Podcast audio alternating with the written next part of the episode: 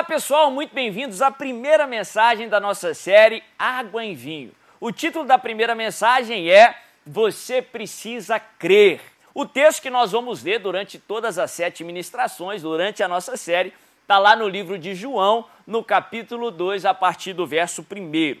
João capítulo 2, verso 1, a Bíblia diz assim: No terceiro dia houve um casamento em Caná da Galileia. A mãe de Jesus estava ali Jesus e os seus discípulos também haviam sido convidados para o casamento. Tendo acabado o vinho, a mãe de Jesus lhe disse: Eles não têm mais vinho. Respondeu Jesus: Que temos nós em comum, mulher? A minha hora ainda não chegou. Sua mãe disse aos serviçais: Façam tudo o que ele mandar. Ali perto haviam seis potes de pedra do tipo usado pelos judeus para as purificações cerimoniais. Em cada pote cabiam entre 80 e 120 litros. Disse Jesus aos serviçais: Encham os potes com água, e os encham até a borda, e os encheram até a borda. Então lhes disse: Agora levem um pouco ao encarregado da festa. Eles assim o fizeram. E o encarregado da festa provou a água que fora transformada em vinho, sem saber de onde este viera embora o soubessem os serviçais que haviam tirado a água.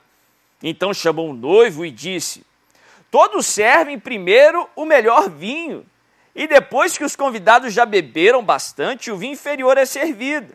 Mas você guardou o melhor até agora. Este sinal milagroso em Caná da Galileia foi o primeiro que Jesus realizou.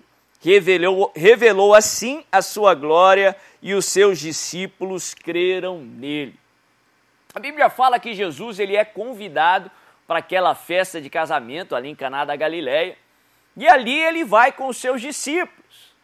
A mãe de Jesus, Maria, provavelmente ela estava encarregada ou conhecia pelo menos ali os encarregados da festa, e ela fica sabendo do problema que estava acontecendo. Numa festa de casamento daquela época estava faltando vinho.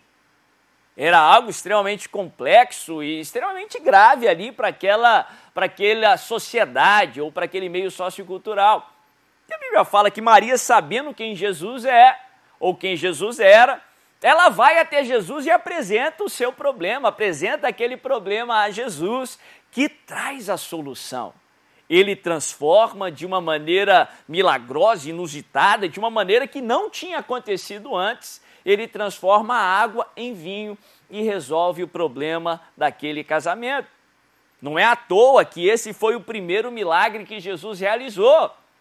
Cada milagre de Jesus nos aponta para a identidade de Jesus, o Messias, o Senhor, o Salvador. Cada milagre de Jesus nos ensina sobre o propósito de Cristo aqui na terra. Jesus veio sim para restaurar o vinho. Vinho fala de interferência aí no seu interior. Vinho fala de influência na sua mente e no seu coração, sim. Por várias vezes a palavra nos ensina que Jesus veio para nos dar paz. Afinal de contas, ele é o príncipe da paz. Ele oferece uma paz que o mundo não pode oferecer, uma paz que excede todo o entendimento. Jesus veio sim para nos dar alegria, não uma alegria mundana, dependente de circunstância, a ponto que se a circunstância mudar, mudou a alegria, não. Uma alegria que independe de circunstâncias, uma alegria que só Ele pode trazer a verdadeira alegria. Por várias vezes a palavra nos ensina, o próprio Jesus disse que Ele veio para que a nossa alegria fosse completa.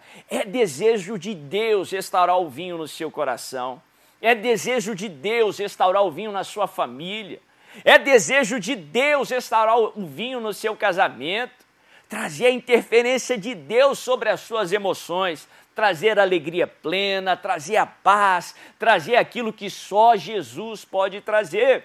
Mas interessante que para que nós experimentemos o agir de Deus, para que ele transforme a água em vinho, o crer é uma exigência. Para que você experimente de Deus na sua vida, você precisa crer. A Bíblia nos ensina isso de várias formas. E por que o crer é tão fundamental? Eu poderia falar que Deus ele é a verdade e é impossível que Deus minta. É até ofensivo para Deus que se duvide da sua palavra. porque aquilo que ele fala já é lei, aquilo que ele fala vai acontecer, porque ele é a verdade, ele é a vida. Mas se nós nos aprofundarmos um pouco, você vai ver que é impossível você receber algo que você não vê se você não crer. Por isso que é fundamental que creiamos na palavra de Deus. É até uma exigência para que nós possamos receber salvação. E de fato, biblicamente, crer é análogo a receber. Como que você recebe algo que você não pode ver? Se eu lhe prometesse um presente após essa mensagem, eu vou te dar uma quantia de dinheiro, eu vou te dar um presente que você quer, como que você recebe agora, que você não está vendo o presente? Você precisa acreditar em mim, você precisa crer. Porque a Bíblia fala que crer é uma exigência para recebermos a salvação? Porque a única forma de você receber a salvação que você não vê, que é algo que você vai receber lá na frente de fato, é acreditando no presente. A única forma de você receber as promessas do Senhor, a graça do Senhor, Jesus na sua vida, é crendo em Jesus. Por isso que se você crer, salvação vai chegar sobre você e sobre toda a sua casa. Por isso que você precisa crer que Jesus é o seu Senhor e Salvador. Só aí salvação vai chegar até você. Não é que você precisa fazer algo a mais, não. O sacrifício de Jesus foi suficiente. Somos salvos não por algo que fazemos ou deixamos de fazer, mas sim por algo que Jesus fez por nós. Toda honra e toda glória seja dada a Cristo mas para que você receba, você precisa crer. A palavra é tão enfática em nos ensinar que para que nós experimentemos o agir de Deus, nós precisamos crer. Jesus ele disse: tudo é possível para aquele que crê. Eu não só aprendo que Deus pode todas as coisas através dessa afirmação, mas eu também aprendo que se nós não crermos, não vai acontecer. Se você não crer, não será possível. Por isso você precisa crer. A palavra de Deus, o próprio Jesus, ele disse que se nós crermos, nós veremos a glória de Deus. Por isso, meu irmão, creia. É possível restituição. É possível que o seu casamento seja restaurado.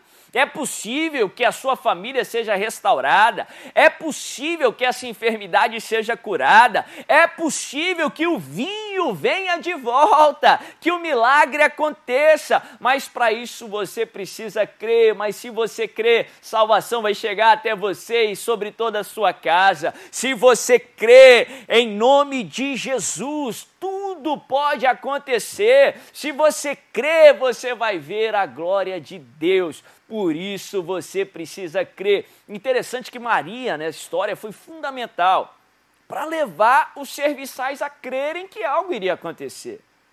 E através do crer, o milagre aconteceu. Maria, que cria que Jesus era o Filho de Deus, ele era o Messias, ela, como uma serva do Senhor, ela disse para os serviçais: Olha, obedeçam tudo o que ele falar porque através dele algo acontece, através dele o vinho vai vir, não sei como, porque até hoje a água nunca foi transformada em vinho, mas em Jesus o que nunca aconteceu acontece. Em Jesus a água vira vinho. Em Jesus o milagre acontece. Eu aprendo aqui com Maria a não só crer, como levar outras pessoas a crerem. Que você possa levar ou alimentar essa fé nas pessoas que estão à sua volta. Que você possa levar as pessoas a crerem na palavra do Senhor, a crerem em Jesus. Você precisa crer. Se você crer, o milagre vai acontecer. Se você crer, você vai ver a glória de Deus na sua vida e a água será transformada em vinho.